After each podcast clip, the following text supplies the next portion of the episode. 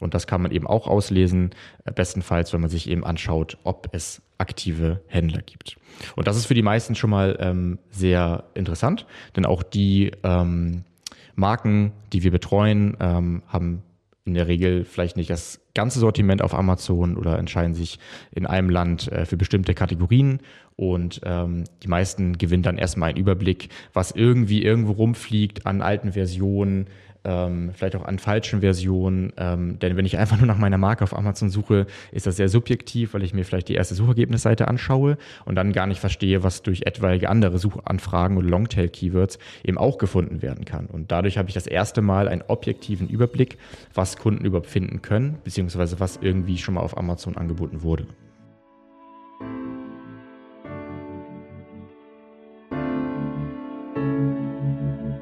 Ahead on Marketplaces, der Podcast für mittelständische Unternehmen. Präsentiert von MoveSell, deinem Partner für Amazon-Strategien und Tools. Mit Moritz Meyer und Florian Vettel.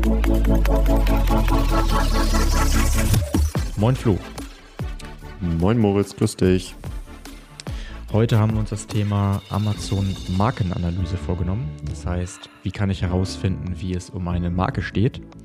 Vorab wie immer ähm, bisschen Smalltalk. Ähm, was steht denn bei uns an? Ich glaube, nächste Woche sind ja ein, zwei ähm, coole Events.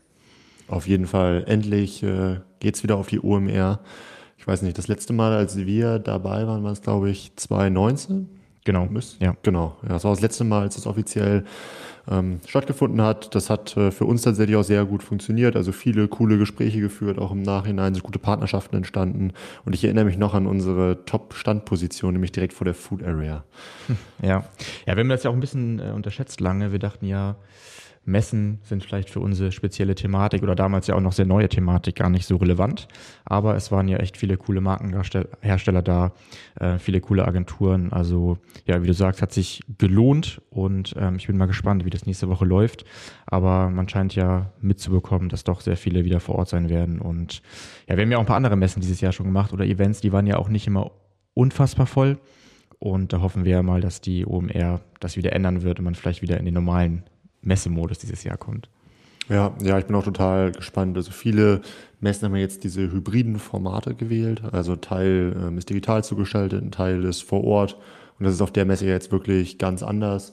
Äh, nämlich ist das also für uns ausschließlich vor Ort. Ähm, dementsprechend bin ich auch super, super gespannt. Und ich bin natürlich super gespannt ähm, auf unser Event Ahead on Marketplaces, das wir am Vorabend der mehr veranstalten als Amazon Roundtable wo mittlerweile schon ja, 50 Leute haben, also wir haben das auch auf 50 Leute begrenzt, ähm, die sich mit uns über Amazon-Themen austauschen. Ich glaube, ist ja auch für uns eine kleine Premiere, dass das richtig cool wird. Also ich freue mich darauf. Ja, sehe ich auch so, als ähm, Kim und ich vor, ist ja auch erst nur ein paar Wochen her, angefangen haben zu planen. Ähm, ja, waren wir auch gespannt, wie viele sich dafür eigentlich ähm, anmelden, wieso das Interesse ist. Aber es scheint, dass da wirklich ein richtig großer Need ist in der Branche. Wir haben jetzt, glaube ich, über 100 Anmeldungen, die wir nicht berücksichtigen konnten. Ähm, es kommen natürlich aber auch weitere Events. Wir haben natürlich alle auch im Verteiler drin. Ähm, genau, wollten das aber erstmal ein bisschen limitiert halten, auch hinsichtlich Location. Und ja, das wird auf jeden Fall richtig cool, weil alle Plattformen selber mit Vertretern, also mit Ansprechpartnern da sind. Das heißt von beispielsweise Amazon, Otto, About You, Zalando, Limango. Ähm, ich glaube auch welche von Pico und Kloppenburg sind da. Also ja, eine super coole, bunte Mischung aus ähm, etablierten Markenherstellern, aber auch aufstrebenden D2C-Brands, die Plattform selber, ähm, viele aus dem Bereich äh, Channel Integrators, äh, ich glaube TradeByte und Co. sind auch vor Ort. Das heißt, ja, man hat eigentlich alles da, um coolen Austausch zu gehen, um sein Marktplatzbusiness ähm, voranzutreiben. Mit wem sind äh, wir vor Ort auf ähm, der Messe, beziehungsweise was mit, ja, was für Konstellationen auch am, am Messestand? Ja, also wir haben eine Mischung gewählt. Ähm, es sind natürlich Sales Manager da, es sind Partner Manager da, aber es sind auch Key Account Manager da. Ähm, wir haben hier tatsächlich letzten Freitag im Büro ähm, so eine kleine, ja, die Standfläche mal abgeklebt mit Kreppband, um auch zu schauen, Mensch, wie viel kriegen wir da überhaupt äh, hin, hingestellt, äh, ohne dass es irgendwie zu voll ist, weil man will sich natürlich auch ein bisschen zurückziehen können und auch in Ruhe sprechen können. Wir haben auch einen kleinen Tisch da hinten drin. Ähm, und ich glaube, diese Mischung, die wir jetzt gewählt haben, ähm, macht es wirklich aus. Mir ist es auch wichtig, dass man da nicht nur oberflächlich spricht, von wegen irgendwie, ja, das können wir anbieten, ähm, sondern dass man eben auch wirklich auf fachlicher Ebene spricht. Von daher war es uns auch sehr wichtig, dass wir da eben Key Account Manager mit hinstellen, die eben auch eine entsprechende Erfahrung haben. Annika wird mit dabei sein, ähm, die ja bei uns unter anderem auch richtig große Kunden über die Jahre hinweg jetzt als Senior Consultant betreut hat. Ähm, von daher glaube ich, ähm, ja, kann man da viele, ja, viele Fragen auch direkt beantworten und einige spannende Gespräche führen. Ja, und es gibt ja eine kleine Überraschung für alle, die bei uns das äh, Gespräch suchen. Äh, das heißt, ähm, seid gespannt, haben uns was Cooles ausgedacht, was ihr danach noch ähm, mitbekommt. Ich glaube, mehr wollen oder dürfen wir jetzt auch nicht sagen, aber ihr könnt euch gespannt, ähm, ja, ihr könnt euch darauf freuen. Da hat unser Team wirklich was Cooles äh, vorbereitet. Gut, dann äh, lass uns doch mal ähm, in den Podcast springen. Ähm, heute erzählst du ja ein bisschen mehr und ich, ich frage, das ist ja die Art und Weise, womit wir jetzt super Erfahrungen gemacht haben. Ist dem einen oder anderen vielleicht schon aufgefallen jetzt in den letzten Podcasts, dass es immer einen gibt, der so ein bisschen mehr fragt und einen, der eben Rede und Antwort steht. Und heute soll es ja um das Thema Markenanalyse gehen. Äh, und da kennt Moritz sich wirklich sehr, sehr gut aus. Von daher freue ich mich, ähm, dass ich jetzt reinstarten kann äh, und dich ein bisschen löchern kann.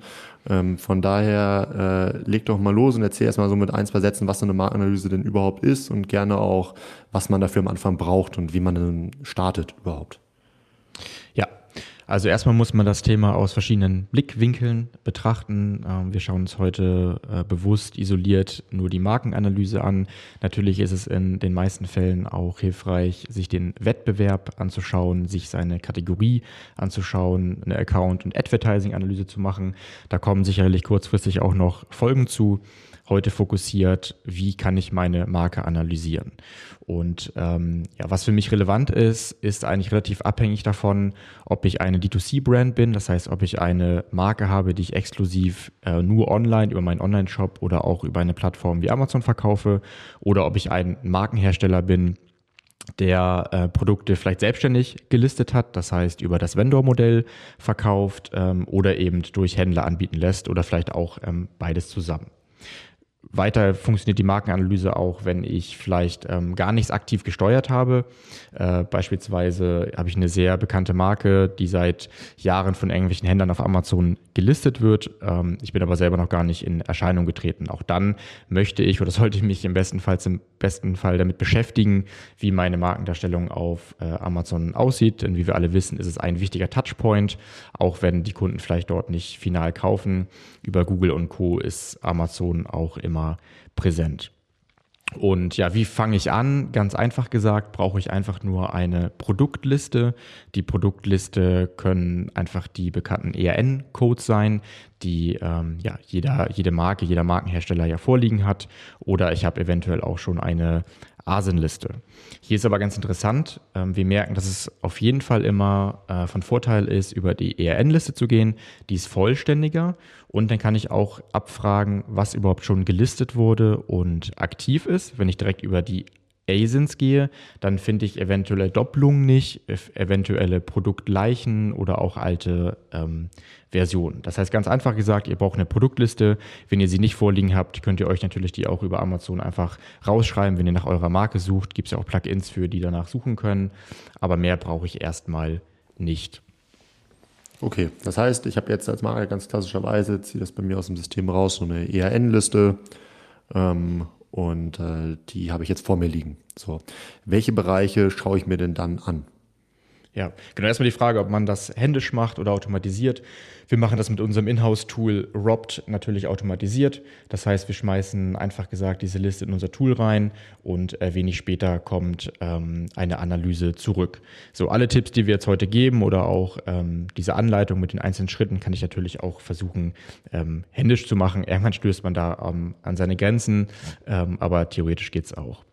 Genau, welche Bereiche schaue ich mir an? Wir haben uns ja heute ein paar ähm, rausgesucht und zwar würde ich mir als allererstes anschauen, welche dieser Produkte überhaupt gelistet sind. Das heißt, entweder durch ein selber im Rahmen eines Seller- oder Vendor-Accounts ähm, angelegt oder durch etwaige andere Händler oder Vertreter angelegt worden sind. So, das heißt, ähm, dann habe ich schon mal vielleicht ein Unterschied zwischen ähm, ja, 90 Prozent der Produkte sind schon mal gelistet worden, 10 Prozent nicht. Das heißt aber natürlich noch lange nicht, dass diese Produkte auch gekauft werden können von potenziellen Kunden, denn die können natürlich nur gekauft werden, wenn auch mindestens ein Händler, also ein Verkäufer aktiv ist. Das heißt, ich kann dann weiter unterscheiden, wie viele Produkte sind überhaupt aktiv, also verfügbar und ähm, wie viel nicht. Und das kann man eben auch auslesen, äh, bestenfalls, wenn man sich eben anschaut, ob es aktive Händler gibt. Und das ist für die meisten schon mal ähm, sehr interessant, denn auch die ähm, Marken, die wir betreuen, ähm, haben in der Regel vielleicht nicht das ganze Sortiment auf Amazon oder entscheiden sich in einem Land äh, für bestimmte Kategorien und ähm, die meisten gewinnen dann erstmal einen Überblick, was irgendwie irgendwo rumfliegt an alten Versionen, ähm, vielleicht auch an falschen Versionen. Ähm, denn wenn ich einfach nur nach meiner Marke auf Amazon suche, ist das sehr subjektiv, weil ich mir vielleicht die erste Suchergebnisseite anschaue und dann gar nicht verstehe, was durch etwaige andere Suchanfragen oder Longtail-Keywords eben auch gefunden werden kann. Und dadurch habe ich das erste Mal einen objektiven Überblick, was Kunden überhaupt finden können, beziehungsweise was irgendwie schon mal auf Amazon angeboten wurde. Ja, finde ich super interessant. Gerade mit Hinblick darauf, wenn ich als Marke den Anspruch habe, wirklich mein Vollsortiment auf Amazon anzubieten, weil wie soll man sonst so einen Überblick bekommen, welche Artikel schon angelegt wurden oder welche eben auch noch nicht? Ja, dann und, und ja, wir können ja ganz klar sagen, ich habe auch gerade nochmal mit ähm, ja, ein paar Kollegen gesprochen, also es ist weiterhin immer sehr überraschend wieder für die meisten äh, Marken, Markenhersteller, was eben schon aktiv ist, ähm, was eben nicht und die haben meistens ein ganz anderes Bild vorher. Ja, gerade auch Duplikate habe ich hier im Kopf. Ne? Also wie viele Duplikate wir da schon in der Vergangenheit ähm, gefunden haben. Und das ist ja eigentlich der Vorteil ähm, auf Amazon, nämlich dass dann alle Anbieter sich immer auf einer, also alle Händler, die ein bestimmtes Produkt verkaufen, sich immer auf dieser einen Produktseite treffen, ähm, man deshalb eine gute Übersicht hat und in dem Moment, wo dann diese Duplikate entstehen, verliert man genau diese, Über diese Übersicht. Ne? Von daher ist es super interessant, das mal rauszufinden. Ja, Nächstes Thema, ähm, Markennamen und Produkten. Genauer die Schreibweise von diesen. Also wenn wir auf so einer Produktseite sind, dann haben wir ja unterhalb des Titels ähm, den verlinkten Markennamen, da klicke ich rauf ähm, und dann ähm, komme ich da in den Markenshop, wenn ich den einen erstellt habe. So. Ähm, jetzt muss ich mir aber genau anschauen, ähm, wie dieser Markenname geschrieben wurde. Warum? Genau, denn die Marke ist ja bestenfalls über die Amazon Markenregistrierung verknüpft. Nur über diese Markenregistrierung habe ich Zugriff auf weitere Marketinginstrumente oder auch Produkte, wie beispielsweise den Brandstore oder auch Sponsored Brands Anzeigen oder Sponsored Brands Videoanzeigen. Ist, denke ich mal, ein Thema, was die meisten hier schon kennen. Und auch für den Endkunden ist natürlich ähm, wichtig, dass die Marke möglichst einheitlich und auch korrekt geschrieben ist. Und hier ist es sehr üblich, egal ob wir eine kleine Marke, eine große Marke, eine unbekannte oder bekannte Marke scannen, dass diese Marke mit verschiedensten Schreibweisen auf Amazon hinterlegt ist. Wie kommt das? Entweder hat man das vielleicht selber mal aus Versehen ähm, falsch hochgeladen, vielleicht gab es auch mal Änderungen im Laufe der Zeit an der Marke, aber in der Regel haben etwaige Händler, also Retailer, die Marken irgendwann mal dort platziert, also einfach Produkte gelistet und dann kommen irgendwie aus irgendeinem, irgendeinem ERP oder Shopsystem eben auch mal falsche oder veraltete Markennamen mit. Und das kann man eben auch durch diese ERN oder ASIN-Abfrage ähm, sehr schön dann sehen und sich dann sehr schön clustern. Beispielsweise hat man dann, ja weiß ich, 800 Produkte, die korrekt geschrieben sind, irgendwie 20 oder 50 mit falscher Schreibweise und das kann man dann eigentlich auch relativ schnell, sei es jetzt als Seller oder als Vendor, korrigieren lassen und ist auch absolut empfehlenswert, weil man dann eben auch nicht diese Probleme hat, dass beispielsweise der Markennamen nicht mit dem richtigen Amazon Markenshop ähm, verknüpft ist.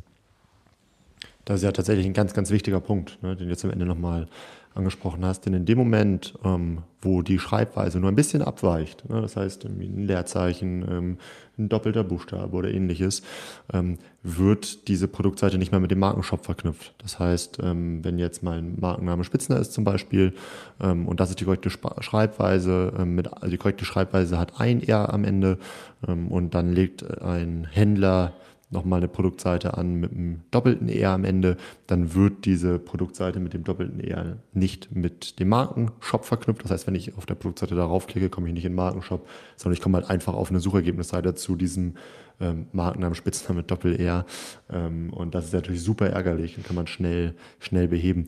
Ich erinnere mich noch, als wir ähm, das bei Spitzner gemacht haben, das war ja die ähm, Dr. Schwabe Gruppe, was wir da für ähm, Markennamen gefunden haben. Also das war, teilweise war da natürlich der Unternehmensname hinterlegt, äh, sowas wie Dr. Wilmar Schwabe im KKG. Dann war da aber auch Dr. Wilmar, Dr. Spitzner und so, also ganz ähm, verrückte Sachen, die sich ja. dann hier Oder etwas komplett Falsches. Lassen. Also auch das ist natürlich äh, der Fall und das erkennt man dem auch. Ne? Also was du meinst oder was ich auch vorgestellt habe, sind äh, kleine Schreibfehler oder andere Schreibweisen, aber manches ist natürlich auch komplett falsch ähm, ja, hinterlegt und auch das findet man dann. Definitiv. So, wenn ich ähm, jetzt den Überblick habe, welche Produkte angeboten werden, ähm, welche Markennamen hinterlegt sind, dann schaue ich mir auch die Kategorie an. Warum soll ich die untersuchen? Ja, ist ein ganz wichtiges Thema auf Amazon, ähm, denn Amazon möchte die Daten natürlich, also die Produkte möglichst ähm, richtig und sinnvoll für die Endkunden strukturieren. Wofür braucht Amazon ähm, diese Kategorisierung? Beispielsweise kann ich als Endkunde auf Amazon ähm, auf der linken Seite über die einzelnen Kategoriefilter oder Filter gehen und dafür ist natürlich wichtig, dass alle Produkteigenschaften richtig hinterlegt sind, inklusive der Haupt- und Unterkategorie. Weiter gibt es pro Kategorie auf Amazon ein sogenanntes Keyword-spezifisches, ein Kategorie-spezifisches Keyword-Set. Das heißt, ich habe in einer bestimmten Kategorie, beispielsweise Toaster, ähm, 1000 Keywords, die Amazon als relevant erachtet, was Amazon ähm, ja, mit dieser riesen Datenmenge über zig Jahre auswerten konnte. Und ähm, deshalb ist es wichtig, dass ich in der richtigen Kategorie bin, weil es sonst sein kann, dass ich nicht gefunden werde mit den richtigen Keywords suchen. Was aber viel schlimmer ist, und das sehen wir sehr häufig, auch wieder egal, ob das eine bekannte Brand ist oder unbekannte Brand, dass gar keine Kategorie hinterlegt ist. Und ähm, das kann auch etwaige Ursprünge haben. Das kann man Bug seitens Amazon sein. Das kann aber auch sein, weil man vielleicht irgendwelche Flat-Files, ähm, also Produktdatenkataloge falsch hochgeladen hat. Auf jeden Fall ist hier ähm, ja, interessant, dass die meisten das gar nicht mitbekommen. Und ähm, durch diesen ersten Scan kann ich eben feststellen, bin ich richtig kategorisiert mit meinen Produkten, bin ich vielleicht auch gar nicht kategorisiert und welche Produkte sind in der falschen Kategorie. Und ähm, das ist auf jeden Fall ein Thema, was man ernst nehmen sollte, was man auch schnell lösen sollte und in den wenigsten Fällen ähm, ja, lohnen sich irgendwelche kleinen Mini-Hacks, dass man das irgendwie falsch einkategorisiert. Äh, also wir haben da bisher wenig gesehen, was sich wirklich lohnt. Das heißt, haltet euch da an die Richtlinien und ähm, genau, auch das ist sehr hilfreich am Anfang sich anzuschauen. Das ist ja auch so etwas, wenn man das herausgefunden hat, was man wirklich mit wenigen Handgriffen auch beheben kann. Ne? Da haben wir auch in anderen Podcast-Folgen schon drüber gesprochen. Das hat ja wirklich, also die Kategorisierung eines Produktes, erheblichen Einfluss auf die Sichtbarkeitsentwicklungen oder die Ausspielungen im Bereich SEO und äh, Advertising. Das heißt, ein, ein, absolut wichtiges Thema, absolut wichtige Grundlage. Ähm, und wenn man hier Fehler aufdeckt, sollte man die definitiv dann korrigieren. Genau, also wenn man es natürlich richtig gut machen möchte, ohne jetzt zu weit in das Thema äh, SEO ähm, abzurutschen, dann schaut man sich natürlich auch vorher die Sichtbarkeit an in Form von Keyword-Rankings, in Form von dem Bestseller-Rank, der natürlich nicht per se äh, direkt was mit der Sichtbarkeit zu tun hat. Ähm, aber auch in Form des Traffics, der ja auch in der Seller und Vendor Central mittlerweile gut ausgewiesen wird, monitort das dann, schaut, welche Kategorie besser funktioniert und ändert natürlich die Kategorie nicht einfach nur blind ab, denn das kann natürlich auch erhebliche Konsequenzen haben. Ja. Ein letzter Punkt, den ich dazu jetzt noch im Kopf habe, ähm, ist der Bestseller, dass man auch mal schauen kann, wie viel Prozent meiner Produkte sind denn in der jeweiligen Unterkategorie ähm, in den Top 10, den Top 50, den Top 100 und dann hat man mal ein ganz gutes Gefühl, ähm, dafür, wie man eben auch in Relation zu anderen Verkäufern verkauft oder zu anderen Produkten. Ja. Gehen wir mal zu den Rezensionen. Ähm, was schaue ich mir da an? Ja gut, das Thema kennen ja ich ähm, die meisten. Ähm, natürlich möchte ich wissen, wie meine Produkte bisher bewertet wurden. Auch hier würde ich sagen, das ist nochmal interessanter für Markenhersteller, die vielleicht auch ein großes Sortiment haben oder die sich vorher nicht allzu viele mit Amazon beschäftigt haben. Ähm, eine kleinere D2C-Brand oder eine Brand, die halt 10, 20, 30 Produkte hat, ähm, hat wahrscheinlich sowieso auf dem Schirm, wie die Rezensionen in etwa aussehen. Bei größeren Marken sieht das wieder anders aus. Das heißt auch hier ähm, eine objektive Bewertung zu haben. Das heißt ähm, Durchschnittswerte zu bilden, zu schauen, wie viele meiner Produkte sind eher im Bereich ähm, ein bis drei Sterne oder ein bis zweieinhalb Sterne, wie viel sind im mittleren Bereich bei drei Sternen, wie viel sind quasi im guten Bereich gemäß der Amazon Retail Readiness, das heißt bei vier bis fünf Sternen. Und dann kann ich das Ganze wieder in meinem Sortiment clustern und auch schauen, welche Produkte vielleicht noch gar nicht bewertet sind. Entweder weil sie neu sind, weil sie noch keinen Traffic haben, weil sie zu wenig verkauft wurden. Und auch hieraus lasse ich natürlich dann wieder Handlungsempfehlungen ableiten. Das heißt, wo braucht man sich vielleicht nicht wundern, dass nicht so gut verkauft wird? Ähm, wo kann man vielleicht auch gemäß der Style Guides ähm, Produkte zusammenfügen. Das heißt, man hat vielleicht Produkte, die man auch in einem Variantenkonstrukt anbieten kann und dann profitieren die einzelnen Varianten ähm, von den Bewertungen. Wenn man vielleicht eine Variante hat, die sehr gut ähm, performt und ähm, die sehr gute Bewertungen hat, also was kann man hier ableiten? Vor allem aber kann man ähm, Benchmarks bilden, weil man im nächsten Schritt sich dann den Wettbewerb anguckt und dann auch erst sagen kann, ist das eigentlich gut, was ich hier vorliegen habe? Beispielsweise ein Schnitt von 3,8 Sternen oder ist es eben schlecht? Ja, schöne, schöner Überblick. Ich glaube, da muss man nicht, nicht viel hinzufügen. Wird, glaube ich, auch immer mehr klar, worum es ähm, hier geht bei so einer Marktanalyse, nämlich dass man nachher eine ganze schöne Reihe an Handlungsempfehlungen hat. Aber dazu werden wir nachher noch ein paar Sätze sagen. Ähm, nächster Punkt, ähm, der eigentlich auch immer auf sehr großes Interesse stößt, was ich auch total verstehen kann, ist, dass ich herausfinden kann, welche und wie viele Händler die eigenen Produkte verkaufen.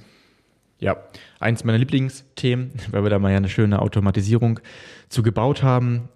Nach unserem Stand schauen sich die meisten ähm, ja, die Retailer viel zu subjektiv an. Das heißt, schauen auf ihre zwei, drei Topseller, schauen dann mal rein, wer das so anbietet, ähm, was aber viel zu subjektiv ist. Das heißt, bestenfalls scanne ich für alle meine Produkte, alle Retailer und schaue dann, ähm, wer ist davon der größte Retailer, wer ist davon vielleicht auch der relevanteste. Das heißt, ich kann ja über das Verkäuferimpressum auch nachschauen, ist das ein Händler, der wirklich nur meine Produkte verkauft? Ist das ein Großhändler, der alles Mögliche verkauft? Ist das ein seriöser, also professioneller ähm, Retailer? Das kann man ja an der Bewertung und an der Anzahl verkaufter Produkte in den letzten zwölf Monaten sehen.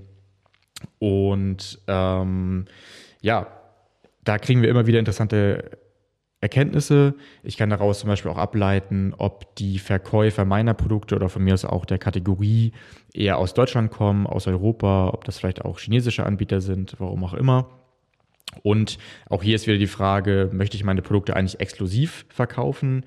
Gerade dann möchte ich natürlich wissen, wer bietet die noch an oder habe ich meine Produkte schon über Jahre im Großhandel, dann kenne ich vielleicht gar nicht alle Retailer, aber auch hier zeigt die Erfahrung in den Gesprächen, wenn wir die Markenanalyse dann, Markenanalysen dann vorstellen, dass vielen gar nicht bewusst ist, wie viele und welche Händler die Produkte verkaufen. Manche kennen sie, manche nicht und viele wollen dann auch einfach Kontakt aufnehmen, denn die Denkweise hat sich in den letzten Jahren ja auch erheblich geändert. Das ist kein Gegeneinander mehr, also der Markenhersteller gegen die Händler, sondern viele versuchen das auch als Gemeinschaft, als Kooperation zu sehen.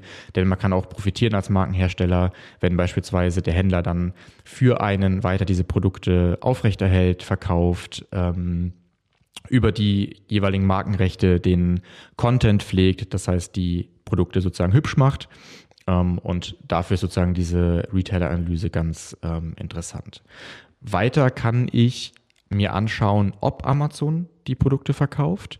Ähm, auch hier zeigt sich immer öfter, dass äh, es natürlich auch einen Vendor-Anbieter, also Amazon, in der Buybox geben kann, obwohl ich als Markenhersteller vielleicht gar nicht selber als Vendor aktiv bin. Das hat vielleicht ein Großhändler übernommen. Auch das ist vielen gar nicht bekannt. Und ja, ihr seht, man kann hier schöne Statistiken, schöne Vergleiche erzeugen. Man kann sich an, also anschauen, wie viel Vendor-Angebote gibt es, wie viel davon sind in der Buybox, wie viel durchschnittliche Retailer habe ich pro Asen. Und das gibt alles einen ganz coolen Überblick über das Potenzial und wie meine Marke eigentlich aufgestellt ist. Ja, definitiv super spannend.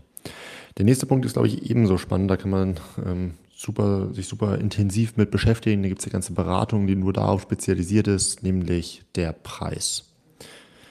Genau, wir erheben natürlich ähm, innerhalb der Markenanalyse auch alle Preise von allen Produkten, ähm, konzentrieren uns aber eher darauf, dann pro Kategorie eben ähm, Durchschnittswerte zu bilden oder auch den Mindest- oder Maximalwert anzugeben oder auch die gewissen äh, Quantile anzuschauen vom 25er, 50er und 75er Quantil.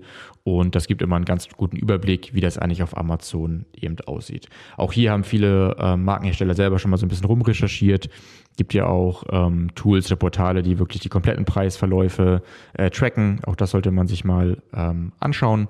Und wir geben hier eben ähm, ganz guten Überblick, wie der aktuelle Stand ist. Auch das ist natürlich hochdynamisch und auch natürlich total davon abhängig, ob man ähm, exklusiv die Produkte verkauft, ob man als Vendor verkauft oder ob eben 50 Händler sich um ähm, ja, die Preise streiten. Ja, das ist ein super, super wichtiger Punkt. Denn das ist ja diese, diese Horrorvorstellung von jeder Marke, nämlich dass die Händler ähm, sich gegenseitig unterbieten, um äh, jeweils die Buybox zu gewinnen ähm, und darunter nachher der Preis der Marke leidet. Auch Amazon, wenn ich den Vendor bin, dann diesen Preisdruck an mich weitergibt als Marke. Ähm, und das ist ja durchaus etwas, wo Amazon ähm, ja sehr viel Klarheit bietet, auch über Probleme in der eigenen Vertriebsstruktur im Unternehmen. Ne? Denn hier auf dieser Produktseite auf Amazon treffen sich eben alle Händler und wenn die jetzt ganz unterschiedliche ähm, Preise haben, mit denen die an den Markt gehen, weil man eben diese Strukturen in den Markt gibt als Marke, ne? dass man irgendwie gewissen Partnern andere Konditionen einordnet als äh, anderen ähm, und äh, ja, dann nachher auf der Produktseite will ja jeder irgendwie kompetitiv und günstig sein. Das heißt, man unterbietet sich gegenseitig ähm, und wenn Marken da keine saubere Strategie verfolgen, ähm, wird genau das auf so einer Produktseite eben offenbart.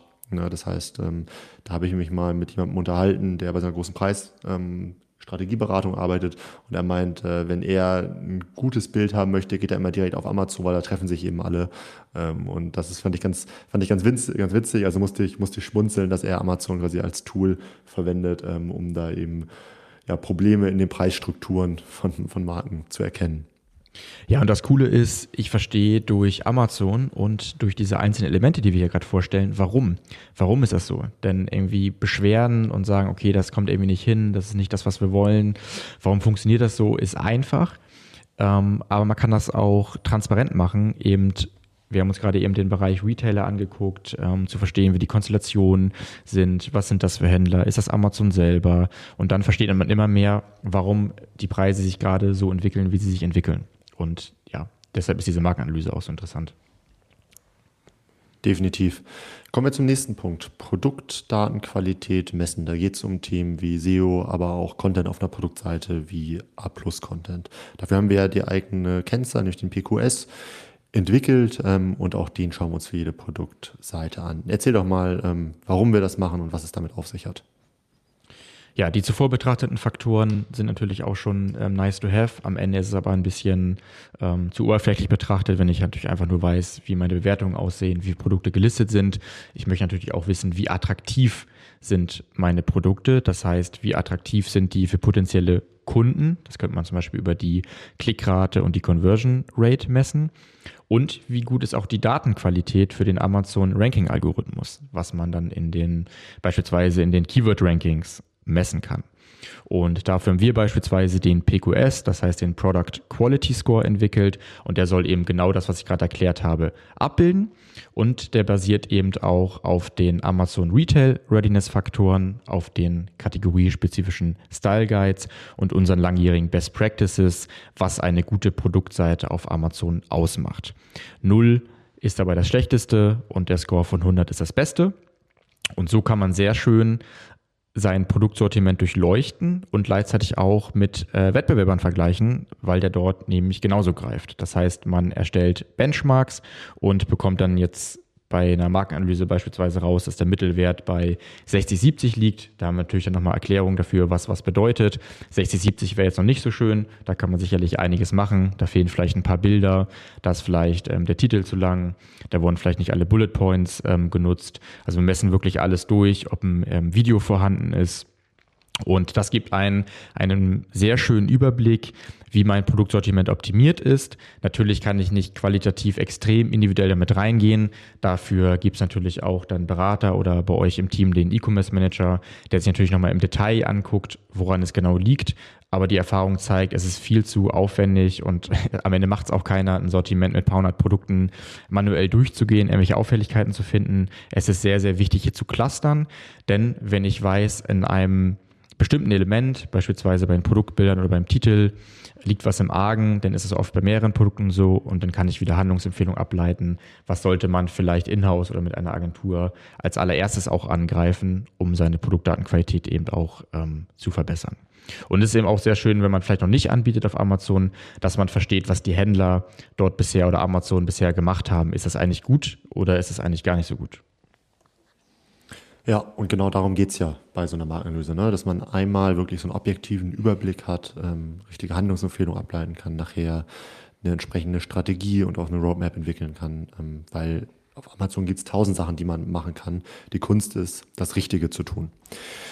Wenn ich einen guten Überblick habe jetzt über, über meine Marke, ähm, dann gibt es ja noch weitere Analyseformen, die grundsätzlich äh, interessant sind. Ähm, was sind Analysen, die wir sicherlich in Zukunft auch nochmal hier im Podcast genau besprechen werden, ähm, die du besonders interessant findest, wo du sagst, Mensch, die sollte man sich nochmal genauer anschauen? Ja, also als nächstes würde dann die Wettbewerbsanalyse kommen, denn das Ganze wird ja erst spaßig, wenn ich mich mit meinem Wettbewerb vergleiche und da zeigt auch unsere Erfahrung, das ist eigentlich das, was die meisten am interessantesten finden. Dafür habe ich jetzt äh, sehr viel vorbereitet und jetzt kann ich das quasi ähnlich einfach für meine Kategorie machen, für meine Unter- oder Oberkategorie oder eben für bestimmte Wettbewerber und mir das Ganze dann schön gegenüberstellen. Auch hier wieder ganz interessant.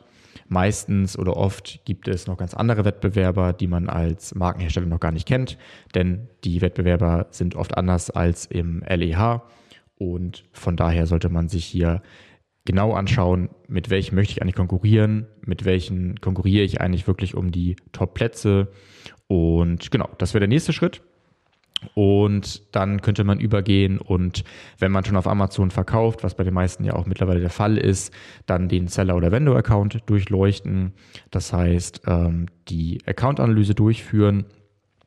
Und ähm, das beinhaltet natürlich auch eine Advertising-Analyse. Das heißt, wenn ich schon Werbung schalte, würde ich die ähm, Advertising-Konsole durchleuchten. Und dann hat man schon sehr viel Daten, sehr viel Informationen um eben ähm, eine Strategie ableiten zu können. Das heißt, wie möchte ich mich eigentlich weiterhin auf Amazon positionieren? Was sind meine Stärken und meine Schwächen? Und eben auch eine Roadmap ähm, abzuleiten. Und ähm, ja, wir merken vor allem, dass dieser Überblick vielen fehlt. Das heißt, ähm, das Ganze mal objektiv, auf basierend auf Kategorien oder basierend auf dem ganzen Sortiment sich anzuschauen und nicht ohne Plan reinzustürzen, mal ein bisschen in den Account zu gucken und zu sagen, wir wollen jetzt hier und da mehr umsetzen, sondern erstmal diesen Überblick eben zu erhalten. Ja, das ist doch ein schöner, ähm, schöner Gesamtüberblick, was, was ich machen kann, nachdem ich eben meine Marke erstmal überblicke ähm, auf Amazon. Ich glaube, wenn man diesen ganzen Analysepart richtig macht, dass es sich richtig lohnt, da Zeit zu investieren, ähm, weil dann ergreife ich eben danach die richtigen Maßnahmen. Ne? Denn es gibt ja im Content-Bereich, im Advertising-Bereich so unfassbar viele Möglichkeiten, gerade wenn ich ein, ähm, wenn ich ein großes Sortiment habe ähm, und dass man da dann eben schnell die richtigen Maßnahmen ergreift, ist unglaublich wichtig und das geht eben nur, wenn man so eine vernünftige Analysegrundlage hat. Am Ende des Podcasts wollen wir ja immer noch, ähm, ja, noch so ein kleines Schmankerle, nenne ich es mal, mit, mitgeben. Ähm, hast du was mitgebracht heute? Also ich würde heute auf jeden Fall empfehlen, wieder auf unserem Blog vorbeizuschauen. Das heißt auf movesell.de slash blog. Passend zu dem Thema Analyse veröffentlichen wir regelmäßig ähm, Benchmarks, das heißt verschiedenste Kategorieanalysen könnt ihr euch for free direkt runterladen. Ich glaube, neulich stand das Thema ähm, Nahrungsergänzungsmittel und der ganze Sport- und Fitnessbereich im Vordergrund.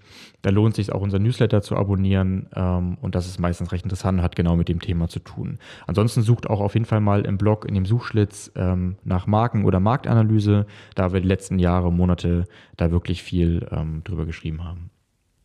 Ja, mir fällt gerade ein, da müssen wir eigentlich auf YouTube wirklich noch viel mehr machen. Also wir haben ja mal dieses ganze Thema Amazon Brand Analytics da durchgekaut, haben dazu viele Videos. Aber zum Thema Marktanalyse ähm, fehlen da eigentlich noch so ein paar kurze, knackige Videos. Ähm, da sind wir aber dran, also da, äh, da, halt, da halten wir uns dran, aber Blog ist das sicherlich, ist man da sicherlich schon gut aufgehoben, wenn man sich dazu weiter informieren möchte. Moritz, vielen Dank für die spannenden Insights. Ähm, ich glaube, jetzt ist für viele klarer, was sich hinter dem Begriff Marktanalyse verbirgt, was man damit machen kann und warum das wichtig ist. Du hast das Schlusswort. Ähm, ich bedanke mich erstmal.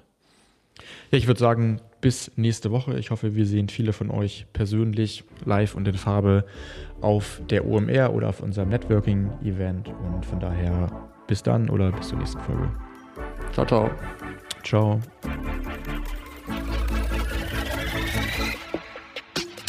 Du möchtest noch mehr lernen und immer up to date sein? Dann folge MoveSell auf YouTube und LinkedIn.